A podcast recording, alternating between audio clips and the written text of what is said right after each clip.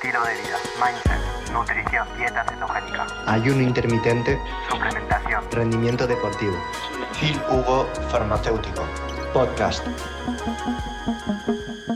Sepas que hacer ayuno y dieta ceto va a reducir eh, por parte de los neutrófilos, ciertos mastocitos, la degranulación por parte de estas células del sistema inmune de partículas que pueden contraer eh, a este nivel los vasos eh, sanguíneos y entonces hacerte respirar o crear una constricción en este nivel respiratorio y dificultarte la respiración. Y es por ello que herramientas como la dieta ceto o el ayuno, en mi opinión, son fabulosas para ello porque reducen la inflamación crónica de bajo grado y se sabe que esta inflamación crónica de bajo grado, que es básicamente el hecho por el cual nuestras células del sistema inmune en distintos órganos van a producir ligeras, ligeros niveles de ciertas citocinas inflamatorias que en este eh, especie de microcosmo, en esta especie de entorno, pues van a crear más moco, van a crear más inflamación y van a crear un aumento de nuestro sistema nervioso simpático en este nivel,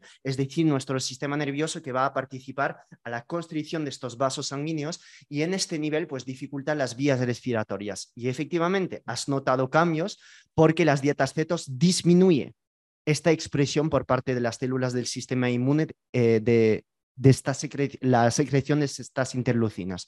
Esto por una parte, entonces te recomendaría obviamente seguir con todo ello y que todo lo que estás haciendo de limpiar como un cabrón, estar abriendo absolutamente todo, pues obviamente esto te ayudará. eh, cambiar 50.000 veces eh, en tu cama eh, todos las sábanas, mm, el algodón, ciertos tipos de, de, algodón que te venden que no sean, que sean sin alérgenos, los productos que tú usas para tus sábanas, eh, em, para lavar tus sábanas, eh, tus vestimenta, siempre hay ecológicos, sin alérgenos. Entonces, si tienes tú que invertir en estos productos, hazlo, porque esto te va a ayudar 100%. Te lo digo porque mi hermano es asmático.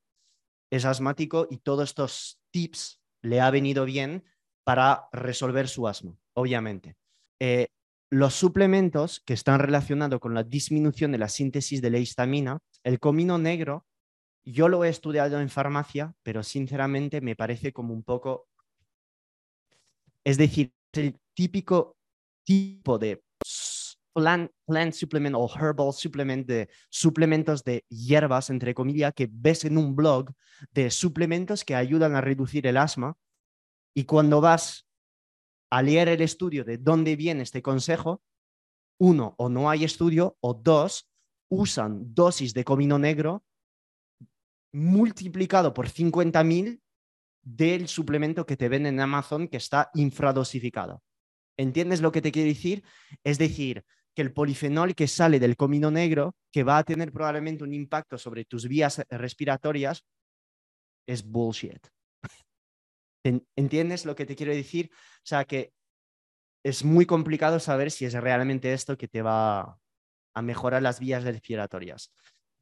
Sin embargo, sí que sabemos que algunos suplementos disminuyen la síntesis de histamina y en este caso no te estoy diciendo que la histamina provoque asma, pero sí que se sabe que a estos niveles demasiada síntesis de histamina puede llegar a aumentar la constricción de estos vasos a este nivel y causar dificultad en la respiración. ¿Y esto cómo lo podrías hacer? Pues con un suplemento, por ejemplo, de quercetina, que es un tipo de polifenol que ayuda a la disminución de síntesis de histamina, que no estoy diciendo que las moléculas de quercetina vayan a ir todo, todo, todo aquí en el pulmón, pero a nivel sistémico puede ayudar a que haya menos histamina.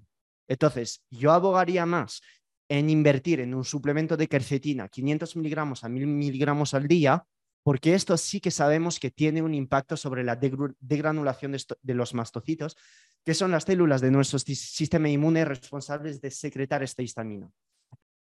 Lo que puede ayudar a abrir tus vías respiratorias, ir a la sauna, ir al baño turco, esto te puede ayudar 100%. 100%. Yo, si me conoces o sigues mis stories, supongo que sí. En mi mochila siempre tengo un aceite esencial de menta y aceite esencial de eucaliptus. No porque tengo asma, sino porque me gusta ponerlo justo aquí debajo de la nariz todos los días, todas las mañanas, al salir del gimnasio, una segunda vez a mediodía. Y esto me ayuda muchísimo, tanto aquí a este nivel, para descongestionar la mucosa nasal. Y lo pongo aquí hecho porque estas pequeñas moléculas provenientes del aceite esencial de menta, en este caso el mentol y derivados, y en el caso del eucaliptus eh, radiata, por ejemplo, em, o globulus, el eucaliptol, por vía transdérmica ayuda a abrir las vías respiratorias. Te compras el aceite esencial que sea orgánico, te va a costar 6 o 7 euros, lo pones aquí, en las muñecas, yo hago así y lo pongo aquí en el pecho. Y aquí detrás de las orejas, porque me gusta que esté fresquito aquí, pero bueno, esto es una manía mía de mierda.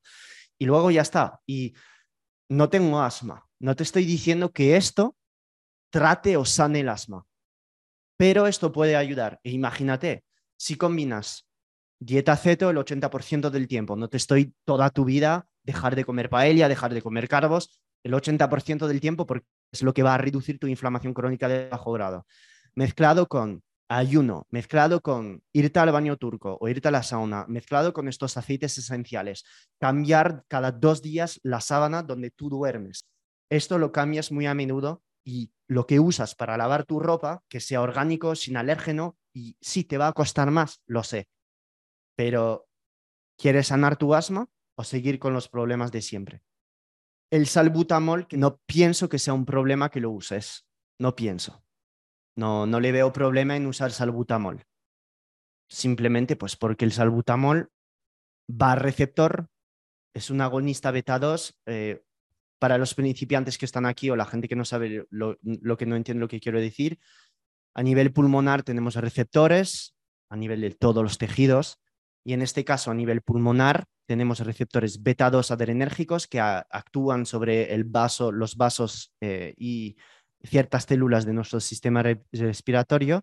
Y estas moléculas de salbutamol llegan a estos receptores beta 2, son lo que llamamos agonista del receptor beta 2 y un agonista del receptor beta 2 lo que hace es provocar dilatación de las vías respiratorias. Tomo el salbutamol, se me abren estas vías respiratorias, respiro mejor. Es por eso que cuando te metes el chip sheet, pues te sientes mejor de repente. No le veo problema ninguno en estar con esto toda tu vida. No le veo problemas, absolutamente nada. Pienso que sea esto un problema. Eh, el hecho que hayas disminuido el Atrovent, lo veo bien, lo veo bien. El salbutamol es que no puedes desarrollar tolerancia al salbutamol. Es muy complicado.